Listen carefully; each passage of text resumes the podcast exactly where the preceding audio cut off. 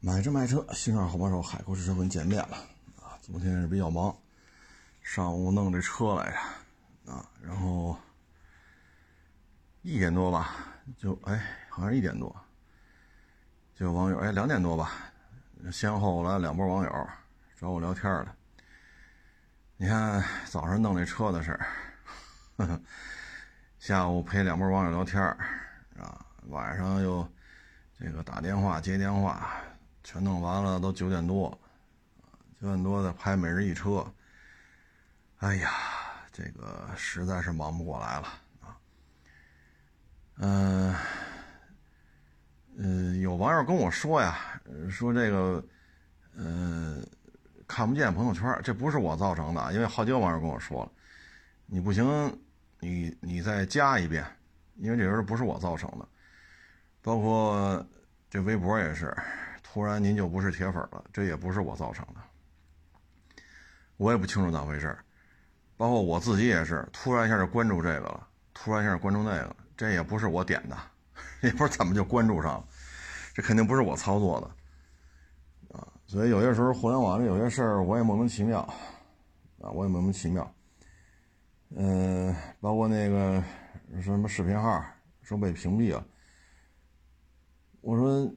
您这个就是屏蔽的名单就没有您这个视频号，我也不清楚怎么回事啊，有人弄的我也不知道是出什么问题了，啊，嗯，所以这个我也无能为力啊。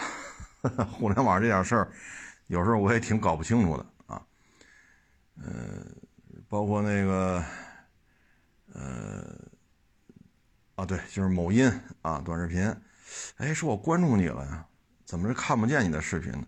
我说你关注我了，我也没屏蔽你，然后你就看不见我了。我说我也不知道咋回事啊，这我说不清楚，这我都说不清楚。包括咱这语音节目播出去了，过三天了找我了，说你怎么三天没播呀？我说不能啊，我我这三天都播了呀。那他那就是看不见。他在那个 A P P 上听这节目，就这三天没有。我说我可以后台，你看我这儿，我这都有播放量了，有播放量，有评论，这肯定是别人我也弄不清楚，就别人能听见，他这显示没有。所以这些问题搞得我也是，我解决不了，您知道吗？我能解决就给你解决了，但是他有播放量了，别人也评论了，您这显示这三天没有节目，之前的有，这搞得我也是。嗯，我我确实搞不懂咋回事啊！咱有什么说什么，咱也不是什么都明白。啊，互联网时代嘛，有些事情 你朋友圈看不见，看不见，您不行，您再加一遍，您再加一遍啊！因为这有时候这些网络上东西，呃，确实不是我能控制的啊。嗯，昨天吧，一网友给我发一链接，是荷兰。一个什么什么大学啊，搞了一个太阳能越野车，在撒哈拉大沙漠跑了一千公里没充电，那是纯电的啊，纯电。然后车顶上呢全是太阳能板，啊，这个挺厉害的啊。这车呢，我觉得有一个技术特点，就是只有一点二吨重，然后全程只坐两个人。它呢也有一个动力电池。但看这意思，一点二吨的话，这个动力电池不会太大。因为这台车的照片呢，我看了看，跟坦克五百，嗯，差不多吧，应该是啊。但是造型比较怪异，离地间隙够啊，这这个造型比较怪异。嗯，这个车呢，现在它没有公布的数据呢，是你这一千公里跑了多少天，它没有说，它只是公布了个路线，横穿了撒哈拉大沙漠。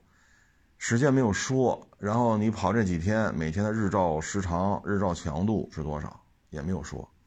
他现在公布的就是一千公里没有充电开过去了，中途也需要在沙漠里边吃饭、休息、搭帐篷。嗯，然后车重是一点二吨。他说呢，太阳能这个转化效率还是比较高的，所以跑完之后到天黑了，安营扎寨的时候呢，动力电池里的电。还可以提供一些电饭煲啊啊电热水器啊啊煮个饭烧个水还够啊，所以呢，它这个车三维尺寸是多少？你这个太阳能板的这个，呃，这个面积是多少啊？这个它没有公布。但这里边呢，我觉得有一个重要的点吧，那就是自重要轻，它只有一点二吨，只有一点二吨，这个成绩是相当可以了。那类似大小的燃油越野车，像普拉多二点二吨，坦克三百比普拉多还重了一二十公斤，啊，陆巡减重也得是二点四吨大到二点五吨帽。啊所以呢，我们会看这个尺寸，一点二吨，不容易，啊，相当不容易，因为你这么大个的 CRV，啊，途观，啊，什么那叫什么来着？啊，锐锐锐际是吧？福特那个啊，比锐界小一号，就这些车，它也做不到一点二吨，啊，所以减重还是比较厉害的，这样吧，降低它的能耗。啊，甭管烧油的、烧电的，减重肯定是降低能耗的啊！甭管烧油烧电，所以这个车呢，就在这方面还是值得借鉴的。就是电车以电啊作为唯一动力源的车，它也可以做得很轻，一点二吨。那台车呢，因为车尾比较长啊，它后边相当于流线型，不像越野车呀、两厢车、三厢车那种，是一个波浪形的，所以显得车比较长。但大体上，我觉得车应该是类似于。嗯，当然猜啊，因为没公布，大概轴距两米七的两米八，大概其实这么大。车身长度，因为后边可能要装太阳能电池板吧，所以后轱辘往后拉的比较长，是一斜坡啊。车头还算是正常啊，所以它可能为了布置更多的太阳能板啊。那甭管怎么说吧，减重是很重要的。但是现在新能源汽车呢，普遍做的比较重。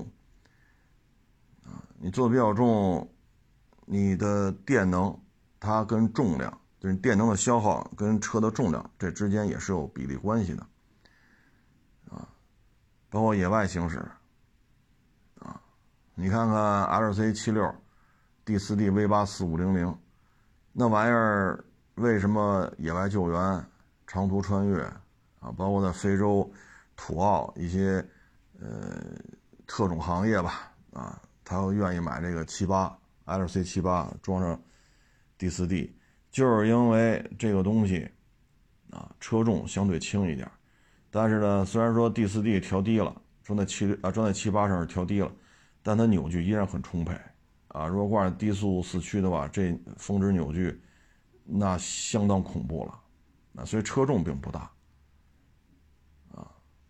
所以我们在看这些新能源越野车的时候呢，这个车重。是一个非常重要的原则，呃，这个事儿就仅供参考吧，啊，因为它很多细节没公布啊，比如说一千公里跑了几天呢？你每天太阳的日照时间、日照强度是多少啊？你每天跑多少个小时啊？每天跑多少公里啊？然后你动力电池是多大的呀？你说你有剩余电能，还可以烧点开水煮个饭，你剩余的电能到底是多少啊？你这电池能装多少度电呀？这些没有公布啊。但是呢，我觉得一点二吨这个事情还是非常有借鉴意义的，啊，如果我们差不多大小的车做到三点四吨、三点八吨，那过去我们都觉得陆巡沉、途乐沉、G 六三沉，那现在我们觉得那些车可能都营养不良吧。当油车的主机厂在千方百计的想办法减重、减重再减重，我们的新能源越野车在想办法增重、增重再增重，这之间你可以说我。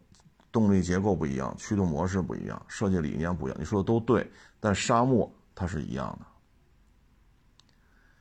那接下来呢，咱也说说最近的交通事故吧，比较惨烈啊。先是宝马跟出租车，好像是深圳吧，我是昨天是前天我也发了那个视频了。一发生剐擦之后，呃，宝马车就横过来，横着翻滚，正好旁边是一个。呃，应该是高架桥一桥墩子，那桥墩子相当粗了。这个翻滚的宝马车就横着就拍到这个柱子上，应该是油箱破裂，然后遇火，然后起火爆炸。第二起事故呢，是一个特斯拉，啊，他是排队嘛，就一条车道边上实线，实线那边应急车道，匝道上排了很长时间，上那个高速，这特斯拉呢就不排，就要走应急车道，结果呢视频车没让，几次都没让，啊，他就往前，前面是一薄的白色的宝马二旅吧，应该是，宝马二系旅行，好像是啊，二旅呢也没让他，然后特斯拉减速放那宝马二旅过去了。然后要别这视频车，视频车又没让，前面宝马二里边伸出手指头，伸出一大拇哥向上，啊，那意思就是兄弟干得漂亮。上了高速之后，这特斯拉就不干了，反复别停，啊，最后别到什么程度？别到视频车、急刹车都拉了带了，那最后的结局呢就是拘留，啊，拘留。这个事情之后，昨天还一个。好像是极客零零幺啊，看那意思呢，是一个人过马路，过马路呢，极客是没看见还是怎么着的，反正蹦极就撞了，一下把人撞出去了，飞得挺高的，在空中旋转了好几圈应该是人没了啊，因为飞的高度，极客零零幺的速度，就是大柏油路面，这么摔下来，这么撞一下，我估计是人没了啊。这是连续发生了这么三起交通事故，啊，第一起呢，我觉得车速过快，如果当时车速大家都控制在四五十，啊，因为那路上大家也看见视频，路上车挺多的，你不可能都开一百二，你车速如果都控制四五十五六十，啊，这个不会发生这种情况。再一个，遵章守纪，不要强行往里并线，对方让你了，你就并进去；对方不让你呢，你像这宝马。翻滚起来之后，横着拍到了桥墩子上，那是一高架桥的桥墩子呀，多结实啊！油箱破裂了，估计是啊，这是我猜的，油箱破裂，然后遇火就炸了。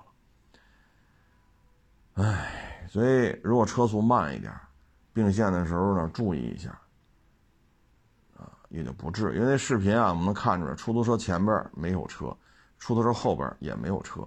你要么再快点并在前面并，要么刹手刹车在后边并，你别就切着人家往里并，没有必要。那人没没防备，都说那出租车斗气儿。深深圳警方出通告了，未发现出租车与宝马车追逐驾驶啊斗气车的行为，这是警方发的通告，所以不要再传了，不要再传了啊！警方通告为准。没有斗气车呀，追逐驾驶互相别没有没发现啊，因为你放心，这个这么大的案子死了人了，交警肯定往回调，沿途的他经过哪儿往回调摄像头，一个一个从哪儿来的，一个一个去调，这个你放心啊，牵扯这么大，起火爆炸死了，视频传的，警察肯定是格外的谨慎的，必须把证据链完整的啊给他搜集出来啊。所以没有追逐驾驶，没有斗气儿啊！我们警方已经出通告。这个呢，我们只能说宝马车放低一下车速，因为你看前面车车速也都不快，四五十也就这样。他这个出事儿，这不是四五十的这个速度因为前面那一片车，你看它速度也不快，但是宝马这速度可比谁都快，所以这就是自身，呃。怎么说呢？并线没有掌握好并线的这个路线时机，车速也没有控制好，啊，所以很遗憾，人没了啊。第二起事故呢，那纯粹就是占便宜没够，啊，就只能这么说了。这么多车都排队，就他不排，就得走右边应急车道。这一排，我看那视频都十倍速往前排了，十倍速放就排队，那都排那半天。那这个匝道上怎么着也得百八十辆车了，跟这排着，就他不排，就走右边应急车道，怎么没有规矩啊？这事儿办的是不是没有规矩？应急车道能走吗？都排队你不排，有什么事儿你说，对吧？你说有病人呀，怎么你打电话，警察马上就来。咱们交警对这事儿还都是挺负责任的。你说你车上有孕妇要生产了呀？有病危的老人呀，或者小孩受什么伤啊？你打电话，交警马上骑着摩托车找你了，带着你亮着警灯，让你先走。全国各地的交警都干这事儿，而且警察也不收钱，免费帮你办，一直给你送到医院去。全国各地交警都是这样的，从来不收你一一分钱。你只要打个电话，报车号，描述情况，警察来一看，哦，确实，比如说孕妇要生了呀，老人突然昏迷不醒啊，小孩是受伤了还是怎么着了，有疾病啊。警察来一看是这种情况，马上亮着警灯，你跟我走吧。沿途都有路口，都有警察接力式的给你送到，呃，就适合治这病的啊，比如孕妇，那就妇产医院。啊，比如说这小孩是砸了摔了，那就是骨科，对吧？骨科什么的。呃，如果老人心血管什么中风，那就送这心血管。警察会以最快的速度交界，交界处是警察会交替，那边警察那边辖区的警车在分界点上等着你，这边警察送到这儿，双方一交接，不会耽误你的。您要真有这事儿，你打警察电话，交警的电话，全国各地哪儿的交警都是这么对待老百姓的。那他特斯拉显然不是这种事儿，你这这这纯粹就是占便宜没够，这这该拘留，活该，啊，这咱一点甭客气，活该，啊，当然了，后续又爆出来了啊，说这个开特斯拉的这个是吧？这个情感生活什么这那个咱就不说了啊，那狗血剧情，咱咱就不说了啊，咱就说这事儿，这纯粹就是占便宜没够。而且呢，我也提醒各位，就是咱真是遇到这种情况了，你就打交警电话，交警也会过来帮你的。因为救护车他过来，你像这种拥堵路段，救护车过来也很费劲。警察叫各地呢都有骑摩托的那个骑警，啊，他们会给你帮忙的。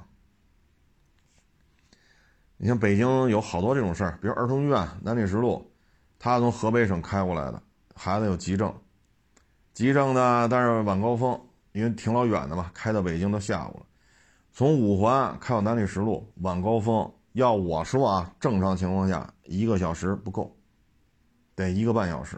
因为南礼士路儿童医院它二环了，你从五环，因为从河北开了嘛，你至少得一个小时，一个小时起步。结果交警带着十几分钟到了，你打了电话了，北京的交警六环开始接，然后给护送到。管片比如昌平区移交给朝阳区，朝阳区移交给海淀区，每个管片交警都在这划界这等着你。然后遇到红绿灯，你这台车警察在那现场控制，你过来就是绿灯，全给你开绿灯，然后一直给你这孩子送到那个南礼士路儿童医院。这已经出过很多次这种事儿了，那警察也不收费，保证你效率，十几分钟。那你还要怎么快啊？你就差开飞机了，对吧？来过北京开车都知道，从五环开到二环，晚高峰，一个小时我都，啊，一个小时的话你都不算堵车了都。所以呢，分什么事儿啊？就咱们真是遇到这种情况了，啊，像刚才说的，孩子病了呀，老人说是怎么怎么着了，急症啊，急症啊，包括孕妇突然说羊水破了呀，大出血了，呀，这这等不得呀，你就打电话。全国各地交警都会给你帮这忙，但是特斯拉不属于这种情况，该罚啊，占便宜没够，不守规矩，没有什么好听的话，对这种事儿没有好听的啊，嗯，罚的好啊，拘的好，至于极客这个，哎，我只能说极客这速度是不是快了点稍微控制点速度。是不是好一点再一个，横穿这种路，咱是不是行人这边也应该注意一下？大家说呢？横穿这种路面时候，咱是不是得观察好了？但是那个比较模糊啊，我也看不出来这是高速公路还是国道啊，还是什么路？这我也看不出来。都是高速公路，那你就不应该横穿。封闭道路，你行人不要横穿。如果就是国道、省道、乡道、村道，那你也要注意两边的这个车辆。双方有一个注意，就可以避免这个事故。嗯，这看最后定性吧。有些人传说安全气囊炸了，把人弹出来，这是谣言啊，不是极客气囊炸了把人驾驶员弹，不是。别别别别，咱就别听这个了。事情的发生就是行人过这段路，极客开过来，行人没看车，车也没发现行人，然后车速比较快撞了。那飞起来的是挨撞那个行人，所以不要再去传极客气囊炸了把驾驶员弹出去，这是假的，不真实的啊！不要再传这个。像这个呢，我们觉得就是安全意识吧，啊，路上越平整，越没有车，越要注意。你真要说一脚油门一脚刹车，一脚油门一脚刹车，它倒发生不了这种事故了，因为大家这个老是油门刹车油门，这速度也快不了。啊，真到这种程度了，也不至于把人撞飞了。啊，你说早高峰晚高峰，哈，油门刹车油门刹车，你撞什么能给它撞飞了？啊，所以就是控制好车速，越是没有人，越是没有车，越是笔直的路，越要控制车速，千万不要。盲目的自信，我来了，这路上就应该是没有车。我来了，这车这个前面就应该没有人。我来了，路就应该是平的。千万不要有这种想法，一定要谨慎，一定要谨慎。啊，你像我我原我这个走上下班那路，有一天哎，突然一下早上来是这样，晚上变样了。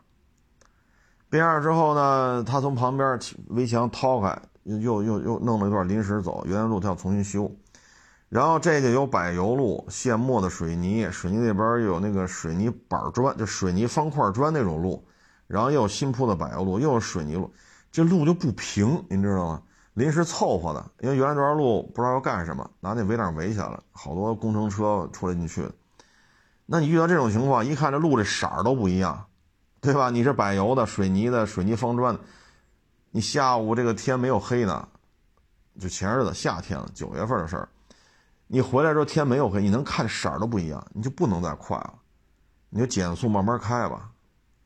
不去按喇叭滴滴滴，我就往边上让让，你开吧，你牛逼你开，好冲过去了，嘣，就一下这就感觉那减震一下弹到底了，那车噔就一下，为什么呀？那路突然起来了，开的倍儿快，那你不活该吗？当这一下，然后这车赶紧就踩刹车。你早干嘛去了？你都看见这路色儿都不一样了。这是柏油路，这是新铺的柏油路。因为旧柏油、新柏油色儿不一样。然后这漫那个水泥坡，水泥那边是水泥方砖，就是人家围墙里边那水泥方砖路。水泥方砖路呢，然后路人家路到头拐弯了，又重新又漫那个那个水泥，水泥旁边又新铺的柏油，就凑合过渡一下，那一下给这车蹲的。那你这个不观察路面颜色变化吗？就你都看见这个路，新柏油、旧柏油、水水泥、水泥方砖，然后又是水泥，又是新铺柏，这明显这路是刚弄完的，不平。它要平，它能这么多这么多材料糊这段路吗？拢那几百米长。所以有时候一定要注意，别太没有车、没有人开吧。当然了，说这车。嗯，智能驾驶啊，什么人员识别什么的，我们认为啊，还是要自己提高警惕。你说将来有无人驾驶，那怎么办？无人驾驶的时候撞了人，致人死亡，会有无人驾驶车辆相对应的交通法规，那个时候一定会出台。而你现在开这车，如果你过于信赖的这个那，他撞死人了，追究的不是车的责任，追究的是驾驶员的责任。最起码今天是这样，所以我们很反对，就是啊，有智能驾驶，呼呼呼呼跟那睡，呀，有智能驾驶玩手机，有智能驾驶看报纸。你这种玩法，我就明确告诉你，今天这种玩法，车撞死人了，追究的不是这个车的责任，追究的是驾驶员的责任。所以不要去。当然，那极客那个什么情况，咱不咱不清楚啊。我是我只是说一个范例，不是说极客那车怎么怎么着。那开没开智能驾驶我不知道，不清楚啊。咱们只是结合这个事情来来展开的说一下。所以不要看网上这些视频，说啊有智能驾驶，嗯，方向盘后边的驾驶员把靠背放平了，盖着个被子，呼呼呼呼。这种视频拍的都什么意义？反正这种情况下，车要撞死了，撞死人了，或者别给别人车撞了，里边人受重伤了，几级伤残了，追究都是驾驶员的责任。无人驾驶以后普及了，那交这个交呃道交法和保呃车的保险，它都会做出明确、针对性、针对无人驾驶的去做，推出一些相关的规定啊，包括理赔。但你开现在开这辆，今天这么开，今天出了事儿，警察、保险公司都会追究驾驶员的责任。那这时候你找那拍小视频的去，人搭理你吗？这回你找拍小视频的人，人家管你吗？所以有些问题就是得想清楚，啊，一定得想清楚，啊，还有一个就是是范齐路还是哪儿啊？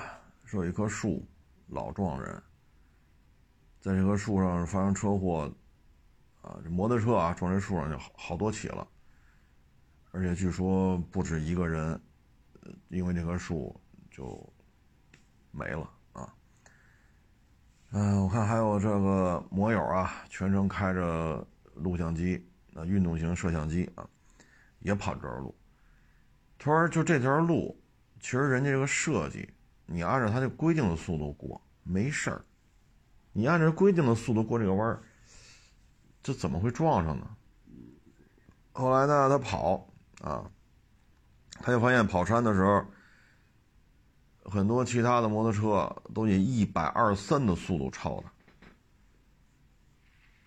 他说：“我后来也追，我追到一百二三，我就不敢追了，因为这是盘山路，一百二三什么概念？他追了一下，算了，别追了，因为他们还要开一百三四的，盘山路上这么开，所以这么跑完之后，他说这知道为什么老在这个树上撞死。”不是树的责任，是没有控制住车速。你车速控制不住，你就是弄个法拉利了，你弄个九幺幺了，啊，你弄个兰博基尼大牛了，你到这个弯道，它也得失控，它也得冲出去，它也得撞上。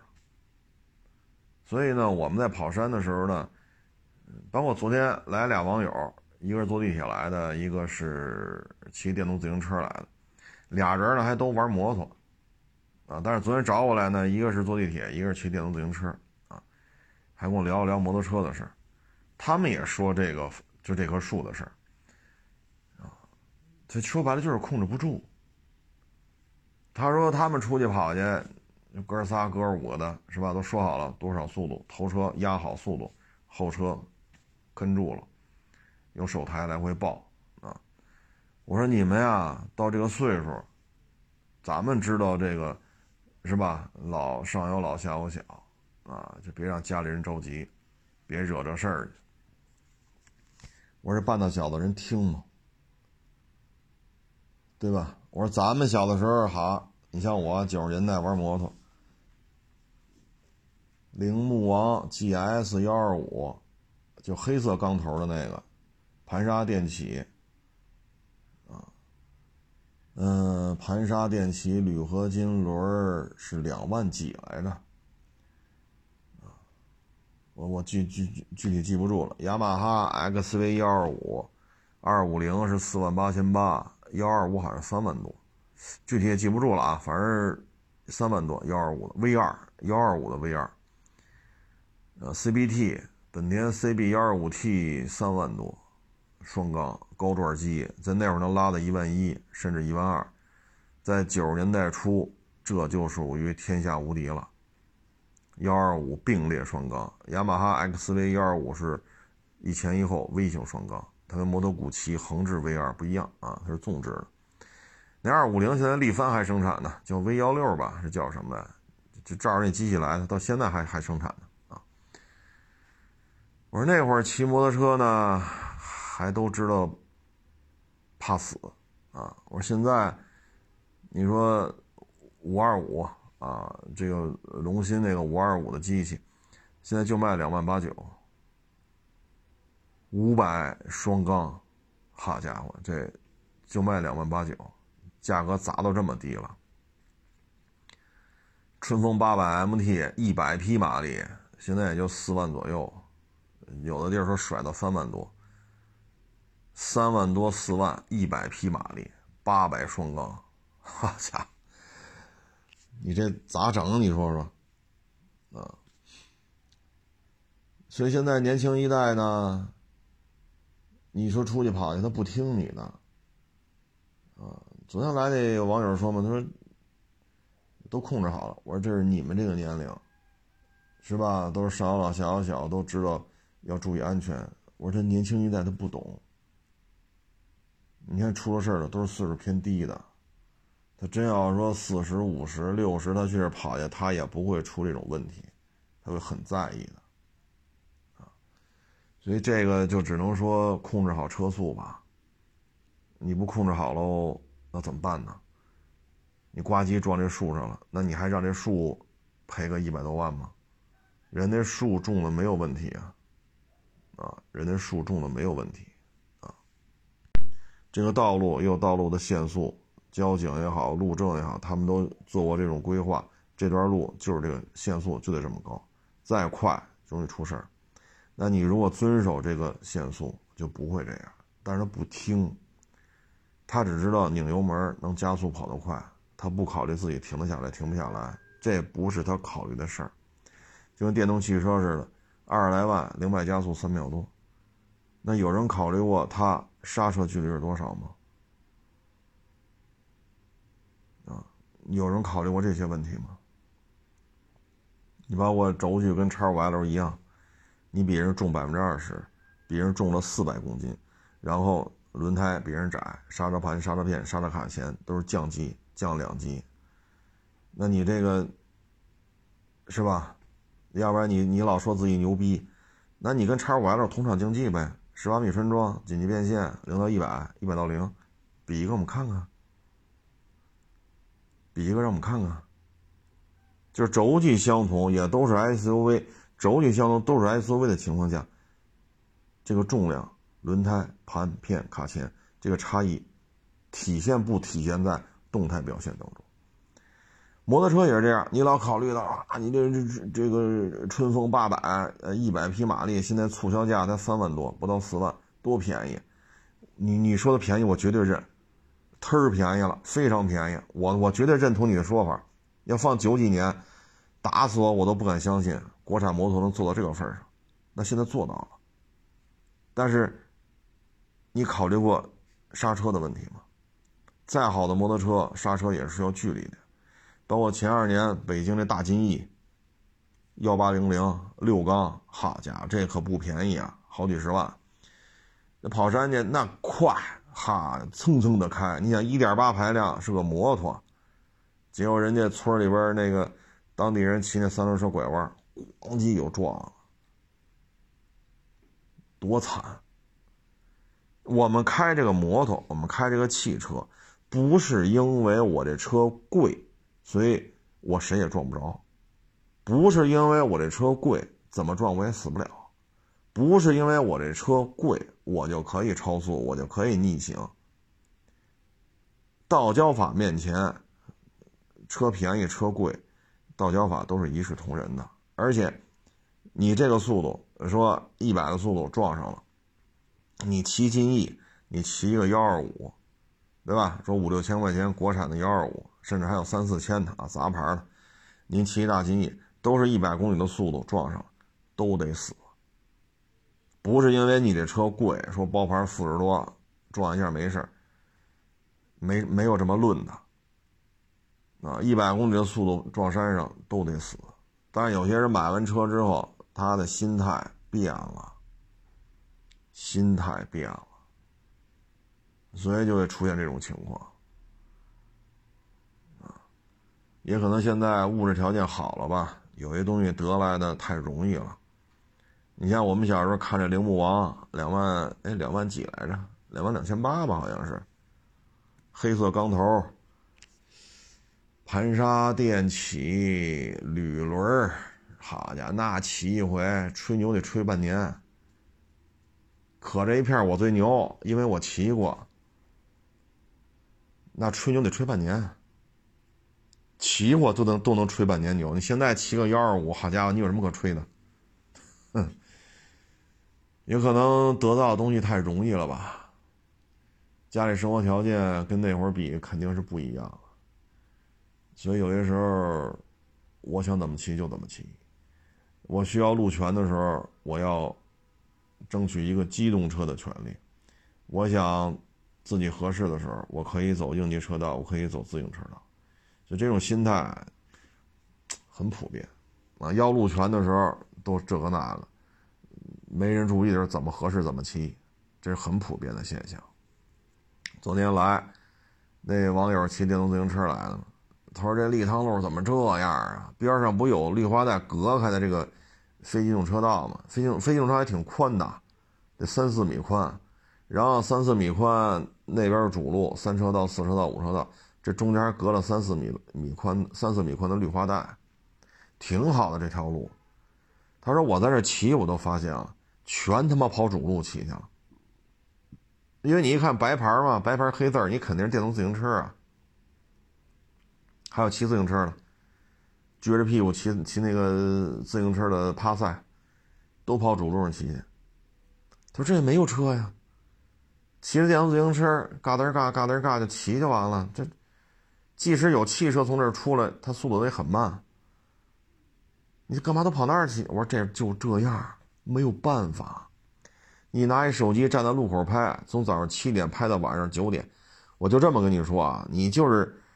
无限量充电，你的手机多大内存？你从早上七点拍这些违章视频，不论是汽车的、三轮车的、摩托车的、电动自行车的、自行车的，你就这么拍吧，拍不到中午十二点，内存就满了，就这么简单，就这么简单。而且这条路，摩托车的违章、电动自行车违章，绝对是遥遥领先，管不了，不戴头盔的、遮挡号牌的。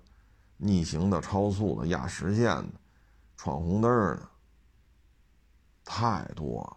今天我坐地下来，差点被一闯红灯踏板摩托给撞了。我在那个来过亚市都知道，有一个路口，它是在邮局。这路口这边是邮局，路口那边是一个算是治安联防点吧，不算警务站。治安那小路口，我在邮局这个墙根底下站着，等这红灯。红灯变绿灯了，变绿灯我就从墙根底下下来，然后走着人行横道。咱够守规矩了，结果呢，我右手边这直行车不全停了吗？好，一踏板摩托歘就从那个第一辆车停在人行横道边停车这个从车屁股钻出来，冲着我就过来了。我一下站这儿，然后啪一刹车，一掰轮又开走。你说这干嘛呢？这个，您这属于逆行、不礼让行人、闯红灯，三项违章。你能跑到逆行车道来吗？不能。你礼让行人了吗？没有。你闯红灯了吧？是的。不在乎，不在乎。人家恶狠狠地瞪了我一眼，那意思我碍他事儿了。凡是走着在这走过这条路的，都会发现这儿，差点把我给撞了。你说你这上哪说理去？我说你你你要在这边工作呀生活，你就知道立汤路摩托车、电动自行车的违章绝对是遥遥领先，啊，管不了。你看这我还没说什么呢，人还瞪我一眼，那意思我碍他事儿了。那我哪我哪能想到您会逆行不礼让行人闯红灯啊？你拍吧，就这一个路口，早上七点。你就搁这拍吧，用不了几个小时，手机内存全满了。没有这安全意识，没有办法。嗯，说到这儿呢，正好看了一个报道，特斯拉三季度净利降了百分之四十四，营收呢增加百分之八点八，为三年来最慢增速，低于预期。啊，净利润呢十八亿美元，同比下降百分之四十四。毛利率呢，百分之十七点九，创四年新低。今年连续三个季度下降。自由现金流下降，同比下降百分之七十四。前三季度呢，累计全球交付一百三十二点四万辆，啊，嗯，预期呢是一百八十万辆全年。那一百三十二呢，除以三。嗯，三四一十二，四十多万辆，那一百三十二的话加四十万辆，差不多一百八，差不多啊。嗯，平均客单价呢下调了一万美元，就每辆车的。研发费用呢暴涨百分之五十八，啊，五十八点三九，啊。由于这个数据呢，利润、营收、自由现金流啊，所以特斯拉股票呢暴跌百分之四点七八。啊这个我觉得主要是什么呢？如果放在其他国家看，特斯拉这个产品啊什么的还还是可以的，但是放到中国来呢，你会发现十八个月一换代，啊，或者说十八个月出一个新品，然后年度款新新车系，这种车推出的速度太快，太快。你像蔚来、理想、小鹏，他们的。生产包括已经停了，比如理想 ONE 啊，就曾经生产过，包括现在在产在售的这个车系，实际上在看它从生产车的这一年开始，每年至少一个新车系，你往回推一下，啊，差不多就这样，一年一个新车系。你像蔚来 ES 八，一九年的事儿吧，好，一九二零，然后一二三，满打满算四年多，啊，四年多。那它未来已经好几款车了，平均下来一年一款。你包括小鹏也是，也差不多是一年一款。理想七八九万，是不是差不多也是一年一款？在中国电动汽车市场上，这个竞争是是非常非常残酷的。但是现在看呢，特斯拉的新品推出速度确实有点慢。国产到现在就俩车。一个三，一个 Y，Y 还没换代，三呢说换代了，但是我看这篇美国那边的采访啊，说是雷达这一块可能暂时先不装了。嗯，现在国内的这种状态吧，其实对于特斯拉来讲，产品确实太少了，说研发费用暴涨百分之五十八，但是你新产品还是少啊。进口的咱就不说了，进口基本上就没人买了，因为太贵。国产那二三十还是有人认的，但是产品确实太少了，啊，确实太少了。新品研发速度有点跟不上。你至于说他要出那个皮卡，你看现在啊，国内的皮卡几乎就没有纯电的。当然了，你说这个北京哪个路政、市政啊什么的，那个刷着那种。涂装的它是纯电，这个确实是有，这是特种行业。你真是说老百姓，比如说我买一个越野炮，我出去玩去，或者说我这个我们家里有这个，呃多少亩草场是吧？或者多少多少亩的一这个一大片的这个山林啊，是一百亩、一千亩是五百亩的，或者我们家养牛的啊，八千头牛啊，或者我们家养羊的三万只羊。你还别别别不信，来我这儿买车的网友还真有家里好几万只羊的，有什么说什么，人真有，跟我这儿买了若干辆车了，人家里真有这么多牛，真有这么多羊，啊，那他们你看买的皮卡哪个是电的？而且在皮卡圈里，现在纯电的这个皮卡的渗透几乎没有影响力，为什么呢？皮卡。它现在牵扯一问题，就是一些极端路况啊，因为咱们现在卖的皮卡，除了吉利的那个是没大梁的啊啊啊，吉利还有谁来着？呃，什么锐来着？就本田那我还拍过一片你看什么什什么什么什么锐来着？三点五的啊，除了这些之外，几乎啊都是带大梁的，所以呢，它是要具备一定的越野的能力。它不需要说什么好几把锁呀、电控方，它很多皮卡不需要，你只要有四驱就行，能挂低四就可以了啊，因为是成本嘛啊，可能十万啊、八九万啊，可能就四驱就有低四就有锁，对他来讲手动挡也无所谓啊。那这种情况之下呢，你比如说内蒙、新疆啊，这种大面积的草原，但是冬季很冷啊，那纯电的皮卡怎么用？还一个那种路况，你说啊，我们家五百亩草原，一千亩森林，这没有柏油路，它就是大草甸子、林地，你这种地方跑，你开个电的，底盘磕了怎么办呢？再一个低温怎么办？你说内蒙、新疆，好家伙，十二月份、一月份还零上二十七度，那是海南、海南三亚能做到，内蒙、新疆十二月、一月做不到零上二十七度，零下二十七度还差不多。所以，对于皮卡圈里边，电车号召力还是比较低的，啊，尤其像北京，有很多北京的网友还买皮卡，搁那扔着不开。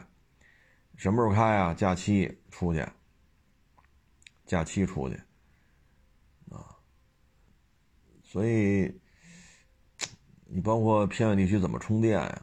包括低温地区怎么充电啊？不是对低温地区的这个续航怎么办？包括你看前两天我们收那个长城炮，你说人家夏天去吐鲁番，那他妈都快零上五十度了，咱们也知道纯电车高温不行，低温不行。颠簸路段不行，那吐鲁番夏天就快五十度了，那这车去了没法开呀。所以皮卡圈里的新能源渗透啊，相当的不理想，主要是它这车的一些特性和皮卡的使用场景之间是有一些冲突的啊。所以特斯拉现在要弄这皮卡，可能在北美应该还可以吧？啊，因为人皮卡文化嘛，人买 F 幺五零跟买凯美瑞。其实用途差不多，啊，人家有这种文化啊，嗯，咱们这边不是一回事儿啊。特斯拉呢，主要新产品确实少，啊，太少了。你看，国内一九年、二零年开始投产的这些，蔚来、理想、小鹏，是吧？包括什么哪吒，就这些车型，你看现在基本上一年一个新车系。基本上都做到了，啊，而特斯拉呢，国产这些年了，就这俩。它总体的车系它也没有增加呀，它总体车系就增加一皮卡，就包括这进口的。可是从一四年到现在，这得十年了吧？它出的车型超过十种了吗？那比亚迪一四年出的是什么呀？那比亚迪现在又出多少？车型的种类确实太少了，所以这个，它在其他国家卖还是 OK 的，但是一旦跑中国，或者说在其他国家卖的时候，中国的电动汽车也去了，这对于特斯拉来讲冲击是比较大的，啊，种类繁多，眼花缭乱，啊，尤其是咱们国家，你说什么不能生产吧？电动大卡车、电动洒水车、电动环呃街道那个环卫清扫车、电动叉车。呃，电动的大巴车啊，这个三轴六轱辘的，包括一些特种载具啊，呃，包括什么就宏光 mini EV 啊，两万八、两万九的，便宜的就到这份上，啊，然后包括各种便宜的电动自行车，太多了。而特斯拉现在一四年到现在啊，咱们能就国内能看到的。有十种车嘛，所以它新品研发这块确实慢，确实慢，所以现在这个竞争压力啊，可能在别的国家还 OK 吧，那咱们国家呢，这个品品这个品类确实太少了啊。昨天还一网友给我发一链接，我一看，好家伙，就是这车副驾驶那不电动窗一开关吗？电动窗开关掉里边去了。掉里边呢，但是你把手指头伸进去，抠那开关，玻璃还能升降。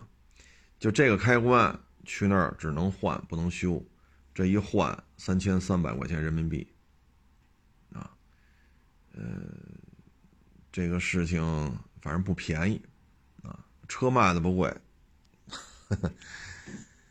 哎，咱就不说这些了啊。这两天呢，还有网友呢给我发这个。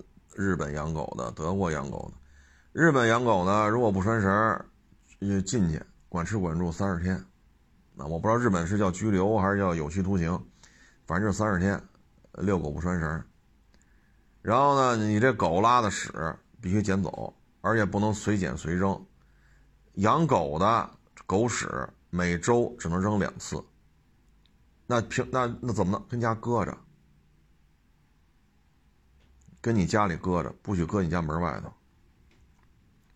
每周七天，只有两天可以收狗的粪便。你要不在这时间扔这个狗屎，或者说不按指定的渠道去扔，重罚。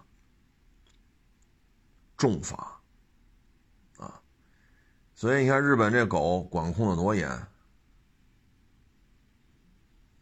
所以你看现在这网络上这些所谓的爱狗人士。就开始说了，我一条狗咬人，凭什么说我们都？你们要做到自律，就没人说这些了。哪个小区都有不拴绳的，哪个小区地上都有狗屎，这些是一条狗造成的吗？这个群体的自律性做到了吗？你们这个群体自律性没有做到，那自然就是重罚，啊，不能说养狗想怎么养怎么养。国家准备出台一些法律了，严管了，呵，这就不干了。那那怎么聊啊？那那您这意思，那就是开车我就得喝酒，喝酒你就不能查，谁查我我就骂他，能这样吗？汽车越来越多，对汽车管控的越来越严，这是相辅相成的呀。你看现在这喝酒，八十以上直接就进去了。啊，你不能说我有钱，我买车了，我想怎么开怎么开，谁也别管我，谁管我骂他。你要维护我开车的自由，你自律了吗？你喝车，你什么喝车去？你喝酒开了车了，那就得处罚你啊，因为不自律呀。好，国家这这舆论导向变了，要这个要求法律严管严惩，这就不干了，又干涉你养狗自由了。那你这就属于只要权利不承担责任呢？就跟骑摩托车一样，我只享受骑摩托车的快感，我不想承担任何责任，我就得走应急车道，我就得钻档子，我就得走自行车道，我就得扎街去。一说不让骑了，凭什么呀？我要路权啊！这时候说要路权了，平时呢，跟开车似的，开车喝酒，喝酒抓着就得进去，对吗？二十到八十，十二分，扣六个月，罚五千。没毛病吗？哪不服？过八十，进去吧。管吃管住，进去吧。你车越多，管控的越严呀，这有什么问题吗？啊，一说要这还没出台法律呢，这就不干了。我要养狗的自由，谁说不让你养了呀？啊，你说你是有爱心的，那现在躺在医院的两岁的小女孩，现在昏迷不醒呢，这没人管了是吗？你不能说要权利的时候都是你的，需要你承担责任的时候跟我没关系。这么聊天就没意思了，啊，就那一条狗，凭什么我担责任？那好，你所在的小区有没有遛狗不拴不拴绳的？你所在小区有没有这狗屎啊？如果有，那你们这小区养狗的人自律了吗？好，这是日本的，不遛狗啊，不什么不遛狗，遛狗不拴绳，三十天得进去。我不知道日本这叫拘留还是有期徒刑还是怎么说啊？反正是这个处罚。狗屎这么处理，必须拴绳，不拴绳绝对不行。而且养狗，你养狗的人和这条狗都要进行培训，不培训不行。明白了吧？这都需要进行培训的啊。那你要这样的话，就属于都不能讨论是否应该加强对于养狗的管理了，讨论都不行，对吗？都不能讨论，讨论就是没有爱心。你这么聊天就没意思了。那你警察凭什么查酒驾？你查酒驾没有爱心？你能这么说吗？查酒驾应该的，因为什么？因为喝了酒群死群伤的案件太多了，喝完酒一次车祸死三个死五个，很多很多。我之前给大家分享过公安部交管局发布的，那肯定是权威的。我一念那么多，一个礼拜死亡三人以上的，因为饮酒造成的交通事故就那么多起。七天就那么多起，全是喝了酒死亡三人以上的。那就因为出这些事儿，所以严查酒驾。那怎么个意思？啊，刚一讨论说要要要查酒驾了，你就说影响你开车自由了？能这么聊吗？那不还是因为不自律吗？非得他妈的喝完酒开车去？养狗也是如此啊！讨论都不行，讨论就是没有爱心。我们都不能讨论，你想怎么养怎么养，你不拴绳，你这狗满处拉，满处尿，狗扰民，我们都不能说什么，说了我们就没有爱心。那行，躺医院那怎么算啊？到现在昏迷呢，两岁小女孩，我们都不能说，说了我们就没有爱心。那你这么有爱心，我就问问医院昏迷那两岁小女孩怎么算？腰子都给咬，都都给咬成挫裂伤，肋骨都咬折了。你的爱心是单向的，只适合你，你舒服了就叫你你的爱心得到释放就 OK 啊。还有说流浪狗，你你长期死，你就要承担责任，这又不干了，又说没爱心啊。动物上有先有的狗，先有的猫，后有人类，凭什么呃剥夺它生存？什么叫剥夺它生存的权利了？你愿意喂，你就要承担饲养责任。啊，就你在家待着没事儿，想楼底下遛遛弯儿，哎呦，爱心泛滥了，喂喂小猫猫，喂喂小狗狗，好，喂完了您回家了，你把猫狗弄你家去啊，办狗证啊，花钱给他办证，花钱给他打打疫苗，花钱给他这个那个呀，那不行，那这时候就不能提爱心的事儿。现在，你看我们这附近啊，有一饭馆，没事老弄那流浪狗，最后招来三只流浪狗。他一开门，三条流浪狗就趴门口。你说你是干餐饮的，你你门口弄三条狗，你说这怎么算呢？昨天晚上得五点了吧？我跟那个坐地铁来的网友，我们一起回家，就路过他门口，就听那惨叫啊！哎呦喂！我说这谁打狗呢？因为他们家不老老养吗？那三条流浪狗老在他家门口趴着，我就绕过去一看。我跟那网友一起去的嘛，绕过那墙后头一看，三条流浪狗在玩命的咬另外一只流浪狗，给那流浪狗咬的站不起来了，满身是血。这要是把人伤了怎么算？你一开饭馆的养三条流浪狗在你的门口趴着，门口那么人那么多，愿意养就要承担责任。骑摩托车，你愿意骑，你就要承担责任。第一，你要遵纪守法，不能说老走应急车道、老钻裆的、老闯红灯、老逆行、老遮挡号牌、老不戴头盔。你要这么干了，你就要承担责任。包括是是范齐路是那棵树，你既然要跑山，就要控制好车速，油门到底，挡挡红线区，那你就要承担被撞死的这个责任。我说的没错吧？说你非要喝完酒开车去，那行，抓着了重判。过八十一律进去，撞死人了，保险公司拒赔。喝完酒撞的事儿，那你负全责，罪加一等，上法院的罪加一等，你就得承担这些后果。你不能说全是要权利，我要喝酒开车的权利，那警察不能查我，想什么呢？死多少人了，必须查，哪儿不服啊？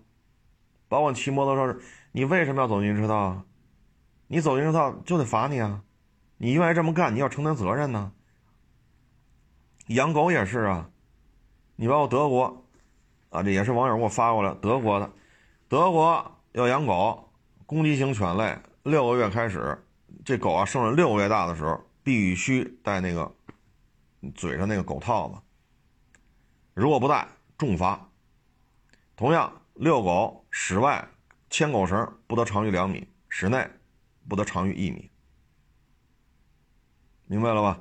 狗绳必须弄好了，啊，必须弄好了。包括日本也是，狗必须拴绳，哪怕出了你房门，在楼道里也必须拴绳。如果不拴，监控拍下来了，邻居指证你了，报警了，你就要接受重罚。什么叫重罚？进监狱三十天。那你怎么不去骂日本政府去？德国这也是重罚，你怎么不去骂德国政府？你没有爱心，没有这。日本几乎没有流浪狗，凡是有流浪的都抓起来了，政府出钱会养一段，还没有人来认领，一律安乐死。德国也是，没有流浪狗，凡是有流浪狗的，一律抓起来，没有人来领，全都安乐死，就这么简单。包括德国，你要养狗狗和这狗主人必须一起培训三个月，一起培训三个月，做不到，做不到你别养。然后还要交高昂的费用。你打了多少次狂犬疫苗？你办这狗的执照，你先拥有养狗的执照，你才能去养一条狗。咱们国家有这些处罚条款吗？这做的远不如德国、日本、美国。刚一说这么养狗是需要法律法，呵，这就不干了，没有爱心。好家伙，这啥意思？这个，这还有天理吗？这个，今天网友又发给我一个一岁的，哎，看完了我都觉着太痛心了。呃，是上个月九月九号，在贵州省。凯里，抱歉没去过这地儿啊，我不太清楚凯里这是是个市啊还是个县，我不太清楚啊，反正就是凯里，贵州的。九月九号，老人带一岁的小孩从地库啊地下车库，结果呢走地下车库的时候，突然窜出一条狗咬小孩啊，但是呢这个狗跳起来之后咬住了老人的脖子，把老人拖倒在地。一直对老人进行撕咬，在几分钟的撕咬时间当中，狗对老人、小孩造成了伤害。过了之后，过了几分钟之后，有一名男子路过，赶紧过来打这条狗，把这狗撵跑了，然后赶紧报警。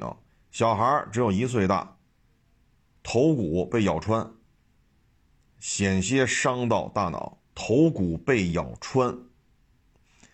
老人脖子上大动脉被咬破，失血过多，失血过多，昏迷不醒。幸好几分钟之后有人路过，把狗打跑了，然后报警叫警察叫救护车。老人经医院抢救四小时，才保住一条性命。现在老人生活不能自理，医生告诉家属，老人可能终身丧失语言表达功能。因为后脖梗的大动脉咬断，失血过多，现场昏迷，经抢救四小时才救过来。医生说了，老人可能以后没有说话的功能了。左手被咬，老人左手终身残疾。小孩一岁的小孩被老奶奶拼死保护，小孩伤势没有那么重，但小孩头骨被这条狗的。这个牙把头骨咬穿，险些伤及小孩大脑。这狗不是流浪狗，不是流浪狗。啊，现在据了解，小区内有一户饲养了这种大型的比利时马犬，但狗主人说不是我们家狗。老人和小孩的家属现在已经报警。但没有处理结果，没有处理结果，到现在找不着这条狗。地库里边是有监控的，而这条狗身上有狗牌，有狗绳，所以这肯定不是流浪狗。找到小区里养这条狗的人，他说不是我们养的。那请问这些爱心人士，你们在哪里？请问这些？啊！不让立法管理养狗的这些人，你们在哪里？狗不能拴绳吗？狗咬了人，为什么没人站出来呀？前两天那两岁小女孩，好家伙，中央台都报了，警察还没找着呢。然后警察说，在中央台报道完之后，警察才找着的。那我想问问了，你这狗主人这么有爱心，你为什么不找警察主动去说这事儿啊？你不知道这事儿吗？网络上炸了窝了，中央台都报了，各大媒体全报了。你既不上网也不看电视，当地小区都炸了窝了，警察满大街找狗，你也不知道。就是你不跟人类打交道，你也不上网，你也不看电视，满大街警察找狗，你也不知道。我就特好奇，是警察上家抄去的吗？你的爱心呢？所以这个是一个巨大的产业链啊！你会看到大量的视频。哎呀，狗是人类的好朋友，这个那个那个这。各种洗的，各种洗的。说白了，对于狗进行严管、高额罚款之后，狗相关产业链，比如说养狗、卖狗的，狗周边的，比如说狗衣服、狗绳、狗牌、狗穿那小那个小鞋儿啊，有冬天保暖的，有雨靴什么的，包括狗粮、狗咬胶、狗的这个睡觉那个小窝，对吧？宠物医院，整个这个产业链，包括给狗火葬的、弄骨灰盒的，从生到死这个产业链，包括训狗的、遛狗的。全都会受到影响，所以这里有巨大的产业链，它会有巨大的反对声音，而这些声音背后就是两个字儿：资本。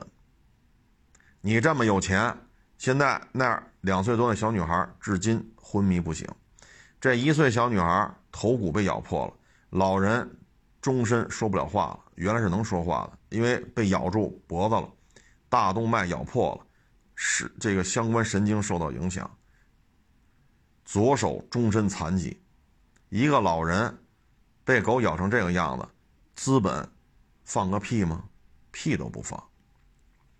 中国的动物环保组织，我们就可以往回看，我们的大熊猫在美在美国饿的走道都费劲，给我感觉再跟这养半个月，你这熊猫活不到半个月之后呢，饿的已经不行了，真是他妈皮包骨头啊！走道恨不得三级风能吹倒了，晃晃悠悠的了。你这么大的一个美国，你喂不起只大熊猫吗？除了四个字装孙装孙子野”，还有别的评价吗？好，国内的动保组织哪个出来敢说话呀？国内这么多爱心人士、爱狗人士、动保组织啊，一声令下，几十口子、上百口子高速公路拦车去。说那狗当街疯咬，咬这个咬那，警察过来把狗打死了。一一声令下，召集好几十人、上百人冲击警察他们家去。请问你们骂过美国吗？那大熊猫可是我们的国宝，饿成这个操性。那请问你们老说虐待动物为什么不严管，非要管这些就有爱心的养狗人？那好，那是不是虐待大熊猫啊？看见你美爹。连句话都不敢说。大家可以上网去查查，这些所谓的动保组织，当我们的大熊猫在美国成那个德行了，他们说过一句话吗？为此说过一句吗？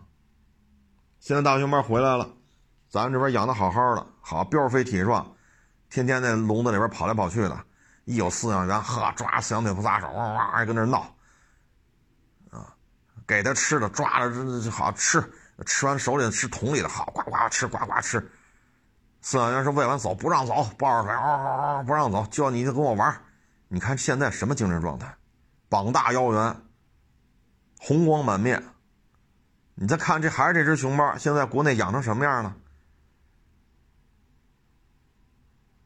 那在笼子里，那个那大院子，你看，那它不叫笼子，应该是大院子。你看那只熊猫活蹦乱跳的，上蹿下跳。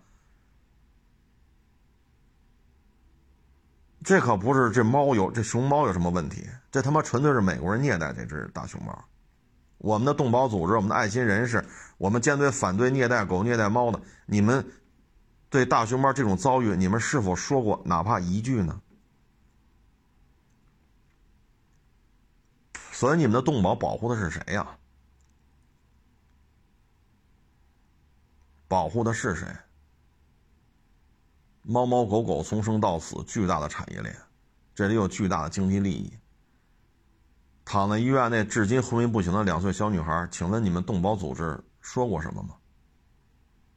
现在这老人保护一岁的小孩，老人终身残疾，终身左手残疾，终身不能说话了，因为后脖梗子被这只狗咬断了大动脉，失血过多，当场昏迷不醒，经医院抢救四小时。才挽救出生命，至今生活不能自理。我们的动保组织，我们的爱心人士，你们爱着狗啊，还是爱人呢？你们爱着狗，不爱人是吗？好，说这跟我没关系，你爱着你去照顾，那不好意思，我也没这能力去照顾那老太太。但是我想说的是，为什么就不能讨论关于加强养狗相关法律的事情呢？就是讨论都是没有爱心吗？哪怕我们说讨论一下，都是错误的嘛。我们只能看着今天狗把这小孩咬了，明儿这狗把那个老老人咬，后天狗把老太太吃了。我们能，我们只能看着是吗？我们连说都不行。我们只要讨论这事儿，我们就是没有爱心。那这事儿有意思吗？有意思吗？所以这个现在啊，你看小两岁小女孩那个啊，被狗咬了昏迷不醒，闹这么大，据说当地那狗套子就狗狗嘴套一套的那个脱销了都，都给自家狗戴上了。事儿闹这么大，这不是三万五万十万八万能解决的。两岁小女孩在 ICU 躺到现在了。大家可以打听一下，ICU 躺一天得多少钱？抢救状态这一天得多少钱？花吧，你不花不花罪加一等。包括这个贵贵州贵阳这个这个地儿，这个现在老人终身残疾，一终身不能说话，二终身左手不能动，两项残疾，这要定定下，这可就不是实际伤残了。这得照着二三级伤残去定了，二三级伤残这个光这赔偿金就得将近将近一百万，两个人在医院的治疗费用，这还得有钱，还得拿钱去去解决，所以这件事情狗主人很清楚，自己养的狗就为这事儿低于一百万，这事摆不平，而且自己如果承认了这狗是我的，很有可能进得进监狱。我们也希望贵阳警方早日找到这条狗的主人。地下车库都是有探头的，都是有探头的，而且那条狗身上有狗绳、有狗牌，这不是流浪狗啊。所以咱们只引进了产业链，没有引进相关的管控啊。包括咱们之前说过，美国那老莫被狗咬了，呵，老莫倍儿高兴。不用咬成终身残疾，吭吃就这一口，发了。不用这一小时，呃，多少刀了？跟这说干一天，说刷盘子一天才六十刀了，不用了。你这个不用费这劲了，你发财了，你发财了，啊！你像德国这管控，每年还要交很多的费用。在德国养一条狗，每年要交很多费用，而且养狗之前你要花几个月的时间去考狗的执照，养狗的执照。养了狗之后，还要和狗一起去学校培训三个月，考核通过才可以。啊，室外遛狗，狗绳不能长于两米；室内遛狗，狗绳不能长于一米。做不到，重罚。重罚。美国也是吗？你这不都是一个那那种别墅吗？说前面一个院子，一个二层小别墅、三层小别墅，中间可能就是一米高的那个小木头栅栏或者绿植做的围栏。你这狗没拴绳，在这里是可以的。狗没看住，啪窜出去了。你这一下，人要报了警，您这麻烦大了。掏钱吧。美国处理这种案子，狗的这种平均一起是两万刀。罚款是两万刀，平均下来啊，如果给人咬了，造成伤的，比如说给人脸咬了，像那天那女的蹲地下摸那狗，那狗一下把那狗，那那狗也把那女的脸给眼皮撕裂，嘴唇撕裂，造成毁容了。这狗主人要在美国掏吧，几百万 dollar 是跑不了了。几百万 dollar，你跑不，而且律师上赶着找你。哎呀，我给你打这官司吧，不要钱，赢了之后赔偿金给我百分之十就行。这在美国律师都宗着你，免费给你打官司去，因为这他妈稳赚不赔啊，而且赔偿金额相当高，一张嘴就几百万、几千万。那女的要是摸那狗，就咱们咱们就俩俩俩礼拜前吧，那女的个儿还不矮的，看着一米七往上了。蹲马路边摸那狗，第二下狗冲上来了，眼皮咬裂了，嘴唇、嘴角咬裂了，脸上咬了几个洞，毁容了。成嘞。如果按照美国那套法律来衡量，几百万，几百万，你肯定赢，无非就是呃一百万还是一千万，呃，在当然在美国有可能是几千万，也有可能。拿律师拿百分之十，你放心吧，律师安排的好好的，上赶着求着你，你让律你你你你这案子让我给你当律师吧，因为这是发财的机会。你真到那份上了，重罚，就不会出现这么多人间悲剧！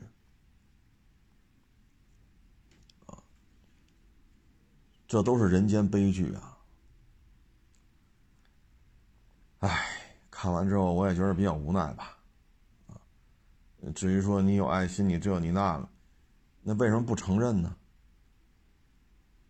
贵阳这个，为什么不承认自己自己家的狗咬了呢？包括那两岁的小女孩，好，中央台都报完了，网上都炸了窝了，满大街警察找这狗，你说你不知道？什么都不知道，不跟邻居都炸了窝了，好，整个这一片的小区都炸了窝了，你是既不跟人打交道，也不看电视，也不上网，也不也也不看见，为什么门口这么多警察满大街找狗？什么都不知道，你的爱心呢？要权利可以，权利对等的是你要担多少责任。我这么说没毛病吧？说你要喝酒，那你就别开车。你他妈非得喝酒开车，警察抓你，别废话，抓是应当应分，就他妈该抓。你要喝酒开车，那你就得承担警察要抓你，然后给你送监狱去，你就要承担这个责任。对吗？说我骑摩托车，我就走进去车道，五环堵的他妈的纹丝不动，地图上都紫了，这条路线都紫了，我就走。行，你走吧，扣多少分，罚多少钱，你就要承担这个责任。你不能他妈永远是要权利不承担责任，这合适吗？就跟你这娶媳妇似的，哈，媳妇给你洗衣服做饭，给你洗袜子，给你牙膏都给弄好了，给你铺床铺被窝，好家伙，给你生儿育女，然后你一分钱不给，天天。张手就打，张嘴就骂，那人他妈干吗？人凭什么他妈跟着跟你过呀？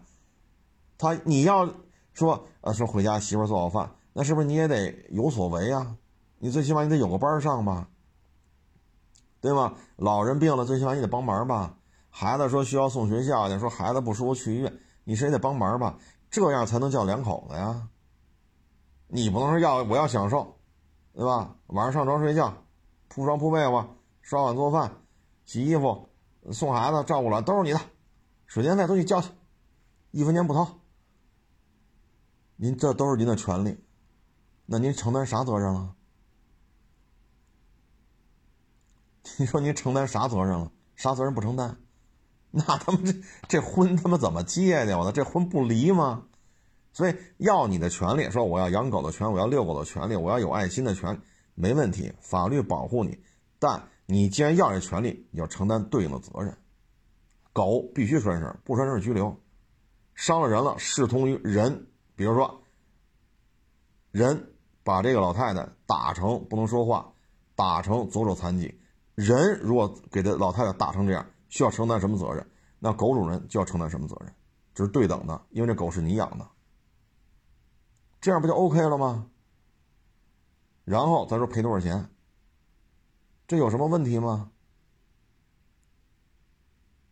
难道不应该这样吗？啊，我们讨论一下，我们都没有爱心，那啥意思啊？只允许您在小区里想怎么来怎么来，我们都得保持沉默，那合适吗？唉，啥也不说了。反正经济形势就这样，都不好干，都不好过，咱就别因为这狗再给别人给自己找麻烦啊！你放心，就贵阳这狗肯定能找着主，啊，肯定能找着主。这老人家，我觉得啊，终身不能说话，左手不能动，这都是终身残疾了，然后生活不能自理。这要坐下，二级到三级伤残问题不大，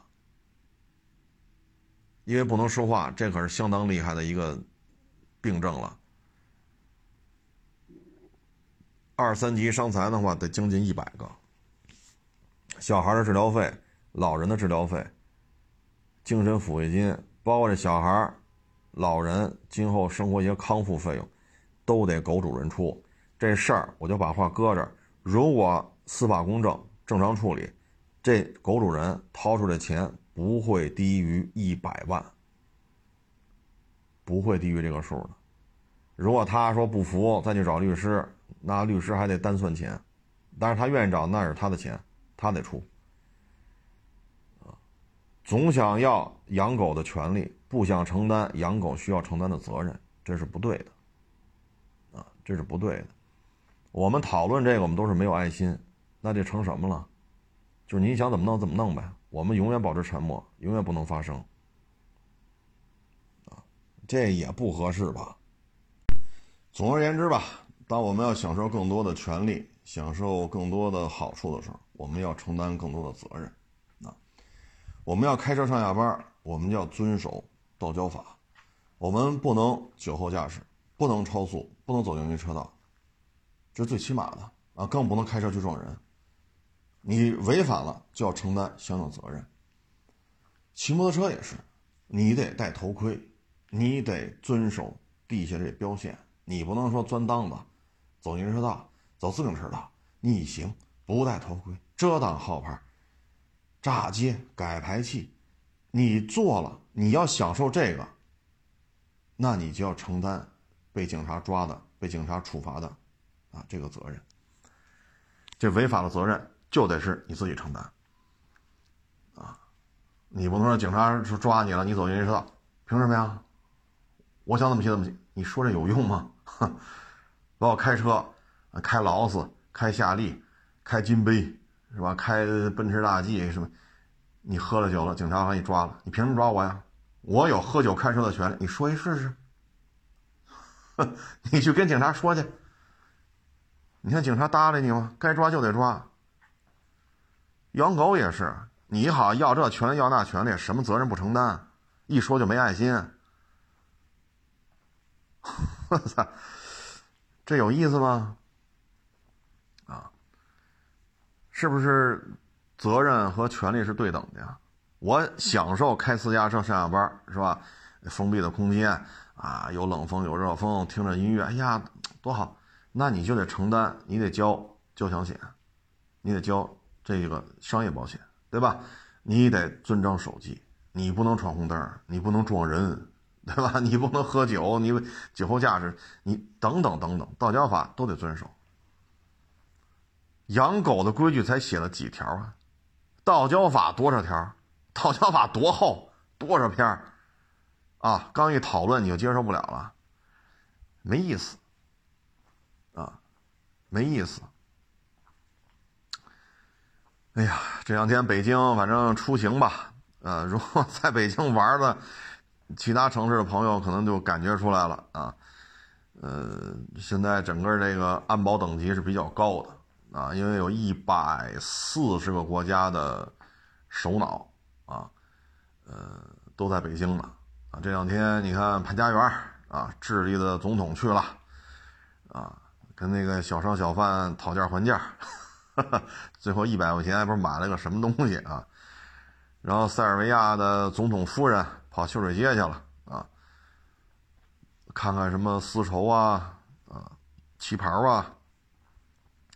咱就这么说，美国要要弄一百四十个国家都派出领导人啊，或派出高级的官员，比如商务部啊、财政部啊、外交部这些部长级的，或者说总统、总理啊什么，呃等等等，他现在聚不齐这人气儿，咱有什么说什么。啊，有什么说什么。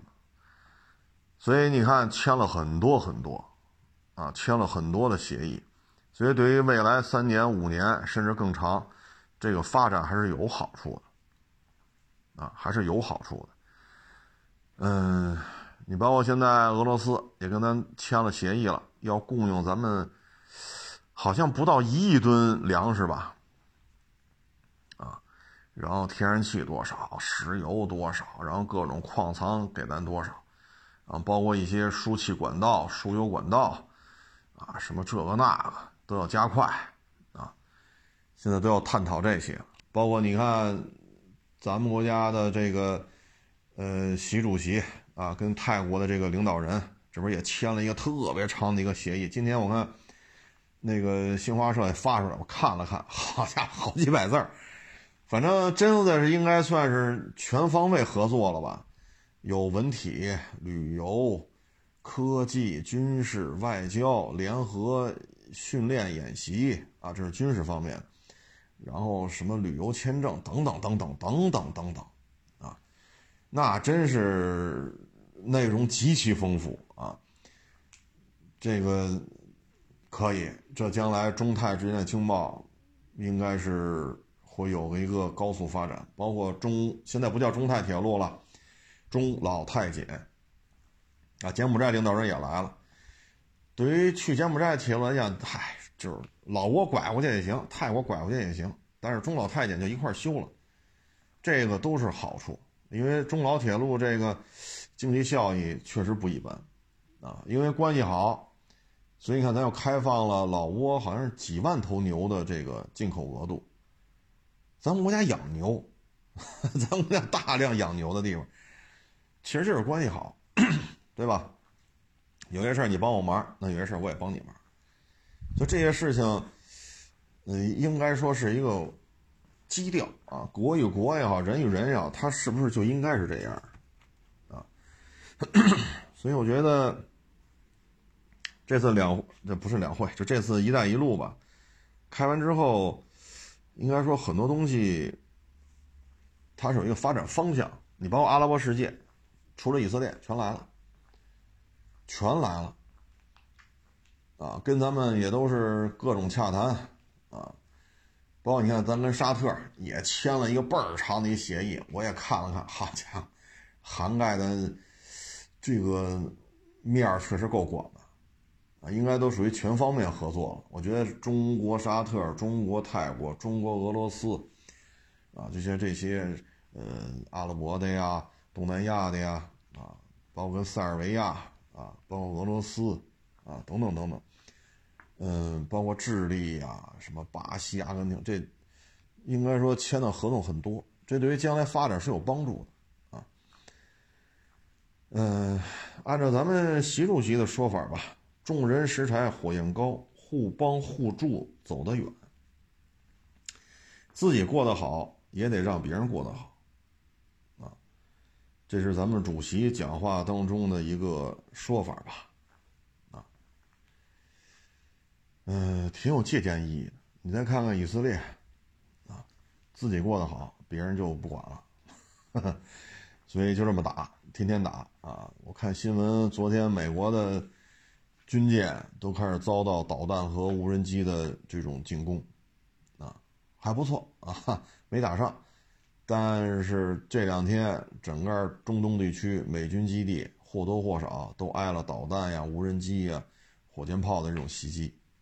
啊说白了就是，没有一个和平相处的意愿，总是自己合适就行。那现在明摆着，你看这欧盟也是一开始说支持，然后底下就不干了，因为欧洲的这穆斯林很多，然后转口又说了啊，我们要给巴勒斯坦人道主义援助。那现在明摆着就是，美英日，还有谁啊？我忘了还有哪国，就这几个国家铁杆支持这个以色列。至于说印度嘛，那主要就是他那几艘神盾舰那个远程防空弹还指着以色列啊，但是他的远程防空弹速度太慢了，呵 呵速度太慢了，运算速度也不够，因为以色列海军吨位大，就一千来吨，一千来吨装不了远程防空弹，所以他也没有。他也得自己摸索，但是他又没有这么大军舰，你怎么去实际的去演练呢？对吧？所以，基本上就是英、美啊，可能还有日本吧，在支持这个以色列，剩下的几乎就没人支持了，没人支持了，啊，唉，反正这是一个两边一比较，你会发现啊。啊，还是咱们这边机会更多一些。昨天来的网友呢，还说他们那个我不说哪个品牌了啊，他们去俄罗斯那个就相当于卖汽车嘛，那我不说我不说哪个品牌了啊，然后说买卖可好了，啊，买卖非常的好，啊，因为那边需要这些车，啊，什么车我也不说了，因为是人家那单位的事儿，咱别给人家说的有鼻子有眼的，人那边买卖可好了，巨大的市场空间。因为不全封锁吗？全撤出来了，全撤出来咱就跟进呗，那就挣钱了，巨大的汽车产能就有地儿释放了。然后他们去那边，那待遇也高啊，这边开一份工资啊，那边开一份工资，那员工也高兴啊。那原来好家伙，这车卖不动，就别都不想奖金的事儿了，工资别降就完了。好家伙，这半年多，我操！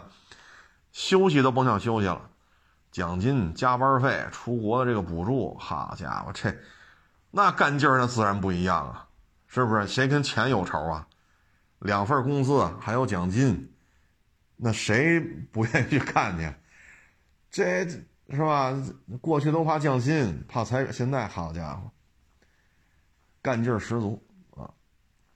所以按照欧盟德国这边的说法就是，哎。从大众、奔驰、宝马、博世啊，就从这几家选个人出来去当外交部长、财政部长、什么商务部长，都比现在德国这几个部长干得好。啥也不懂，一切都政治正确啊，没办法，现在就这样，全是 NGO 啊，大量的洗脑、意识形态，折腾吧，啊，折腾吧。但是现在你看，以咱们国家为例，自上而下。普遍的认识就是美国人制裁咱们，但是扛住了，尤其是华为六零扛住了，这芯片我他妈弄出来了。你制裁我，预警机六十多架，全世界第二大预警机机队，咱们预警机的数量是后边第三名、第四名、第五名、第六名加一块跟咱们一边多。然后就是美国的预警机机队，它不到一百架，咱们六七十架，这不就是？制裁与反制裁嘛，啊，包括这个福建号，你制裁吧，一颗螺丝都都跟你没关系，全是我们中国人自己搞的。包括运二零，一颗螺丝跟老外都没关系，从里到外全是中国货，你制裁吧，我看你怎么制裁。啊，所以这，唉，其实有些事儿就是和为贵，结果就弄成这个样子，越封锁。就搞出什么来？你封了什么？搞出什么来？你说这可能会有那么两三年的阵痛，但是过了之后就麻烦了。一旦搞出来就是白菜价啊！所以这次一百四十国家，再加上好几十个国际组织，全派人来了啊！大家也看新闻联播了哈，应该都看了。你看这底下坐那些国家元首，那一大片呀，一大片啊。我相信再过几年吧，这些合同落实啊，然后怎么去，呃，从线上转成线下，不是，就是从纸面合同如何变成实际的地推啊，怎么去推广当地去推广，怎么去建设，怎么去实行，需要一两年甚至于两三年，但是这些合同后边带来的经济效益肯定是有的。但你要说啊，你这你说的啊，下个月我们公司不涨工资，不给我涨工资，我找你，这我也解决不了。啊，说你们单位不给你涨工资，你还得找你们单位去啊？这需要一到两年，两到三年，产业传导效应，逐渐逐渐才能有一个恢复期。啊，不是说今儿签完合同，明儿各位就升全升职加薪了，这个做不到，我明确告诉你做不到啊。但是这个这是一个好的前景。当大家都想再谈一谈怎么合作、怎么发展，我们输出我们的产能，你们把你们的原材料。基础能源卖给我们，我们提供产品，你提供市场；我们提供工业化产品，你提供工业化所需要原材料，这就是很好的一个对接，很好的一个对接。啊，嗯，只能说咬牙扛着吧。啊，现在这个，呵呵你看我们这儿撤摊的撤摊啊，干不下去的走了，一走走这么多。然后呢，这又来新租门脸，又要装修，又要干，有时候我也看不懂。唉，因为现在这买卖已经是可干可不干了啊，大干大赔，小干小赔，你不干就不赔。现在已经是这种现状了，还有人撤摊我觉得是正常。但居然后来重新装修要加入这个行业，哇家伙，真是厉害啊！所以干好自己的事儿吧，啊，只能这么说谢。谢大之下捧场，欢迎关注我新浪微博“海阔试车手”。